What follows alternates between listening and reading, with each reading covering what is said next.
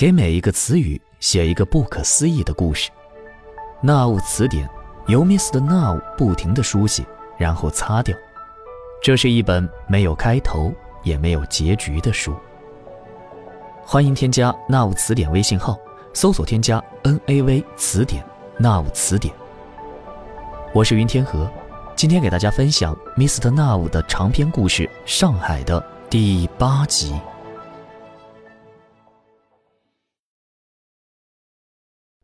年轻男子的鼻尖带着汗珠，他像是经过了非常久远的旅行而来。他穿着西装，很整洁，但是总是看起来不协调。在他告辞离开的时候，冉天天才知道为什么西装不协调，是因为他的脚上穿着一双麦秸草编织的草鞋。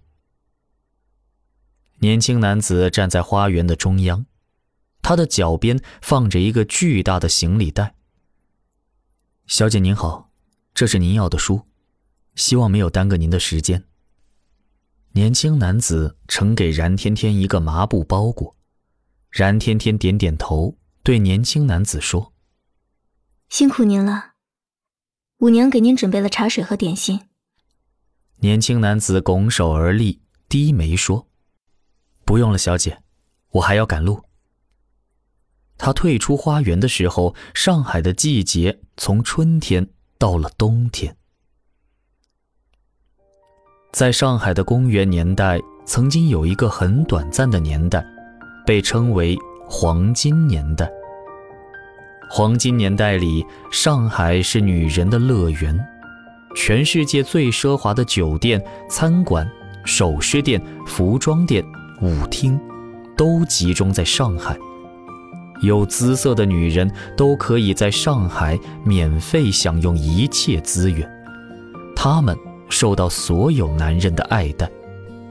全世界各地有钱的男人们也都集中于上海，他们把自己的财富转移到上海，购置房屋，开设娱乐场所，和供养女人。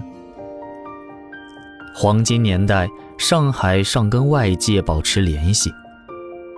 黄金年代，上海最有名的地标在外滩对面的陆家嘴区域，那里的高楼已经冲破云端，每一幢高楼都是一座销金窟。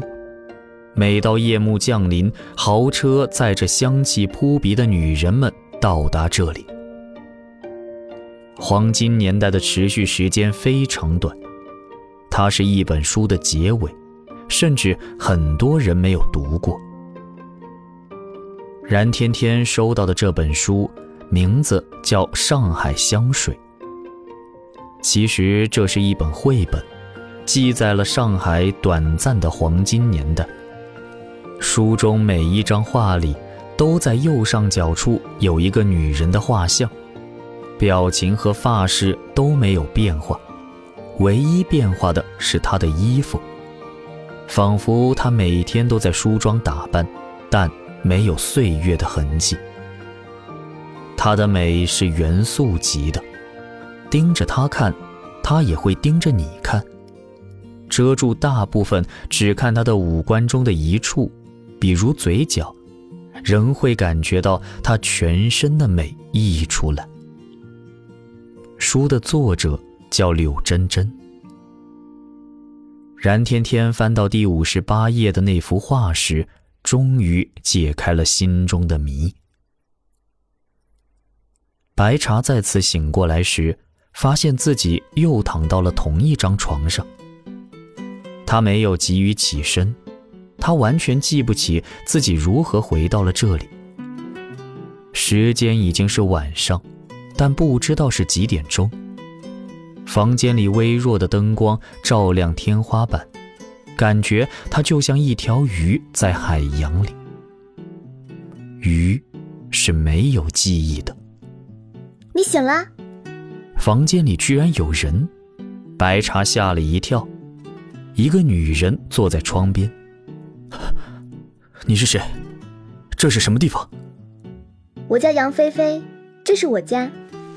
她说。然后起身向床边走过来。白茶刚想坐起来，发现自己裸着，又赶紧躺下。我怎么会在你家？我们，我们并不认识。你不认识我，但我认识你。上海所有的人我都认识。他一边说着话，一边躺到床上。白茶紧张的向另一侧移动身体。杨菲菲笑着说：“哼，现在怕我干嘛？你在梦里的时候可不是这样。”但是白茶并没有记得自己的梦，他觉得自己上一秒钟还站在丁香马路的酒吧门口，那条街上没有人。杨菲菲的眼睛在朦胧的灯光下闪烁着，有一个星距那么远，但她身上散发着的黄爵兰的淡淡香气就在旁边。白茶不敢正面看她的脸，她的体温包裹在黄爵兰的香气中向他压过来，让他迷醉，渐渐失去意识。在失去意识的那一瞬间。白茶看到自己牵着一个女人的手走进淮海路一零一二号大楼里，女人的另一只手里拿着一个苹果。当白茶再次醒来时，他并不会记得自己的这个瞬间意识。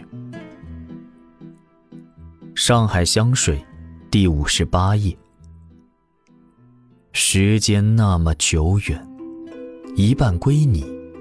一半归我。这句话的引号只有一半，这是他说的。他回复我的时候，似乎有什么话还没有说完，但我知道他会等我。我还不知道如何接近他，他在夜晚的另一端，是一个黑暗的纵深。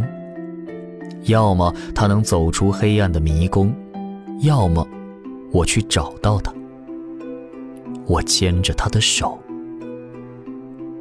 这一夜的话，那个在右上角的女主角是这一幅画的主角。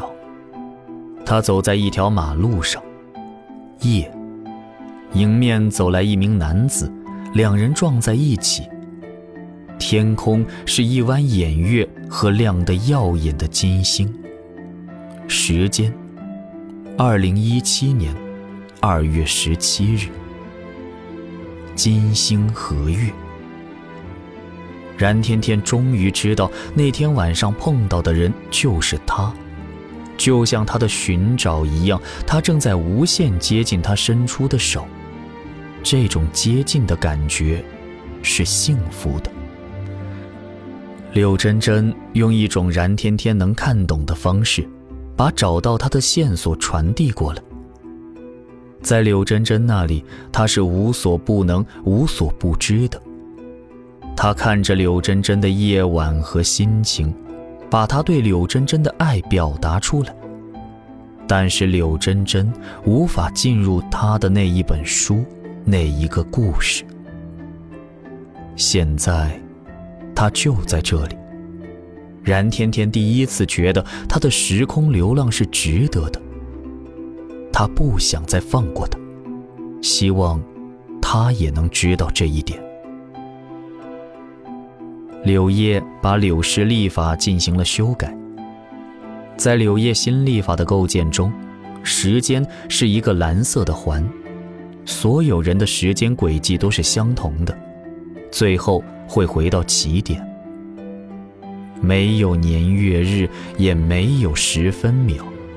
每个人都可以看到过去、现在和将来，但看到的一切都是陌生的。没有人可以识别过去的自己和将来的自己，即使过去的自己和将来的自己走在一起。柳叶的脚踝上同样有一朵蓝色的莲花胎记，这是他的秘密。也是上海年时代的秘密。柳叶相信冉天天能够找到他。在合上柳氏历法的时候，柳叶把自己放进时间的环里，为这句话画上了另一半引号。时间那么久远，一半归你，一半归我。